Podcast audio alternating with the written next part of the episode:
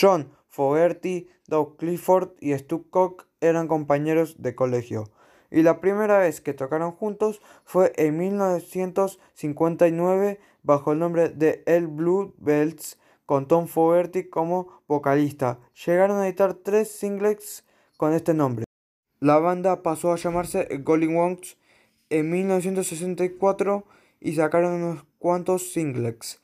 Afortunadamente, después de tomarse un descanso porque Clifford y Cook tuvieron que hacer la colimba, estuvieron de acuerdo en cambiarse el nombre eh, otra vez. El nombre Creedence Water Rival no tiene significado como frase, pero sí por separado. La palabra Creedence refiere a un tal Creedence Newball, que era amigo de Tom Fogerty.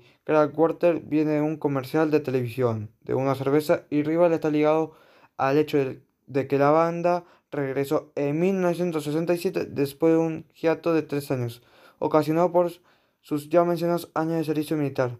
Casi se ponen Creedence Newball and Ruby. Aparentemente usaron ese nombre una sola vez.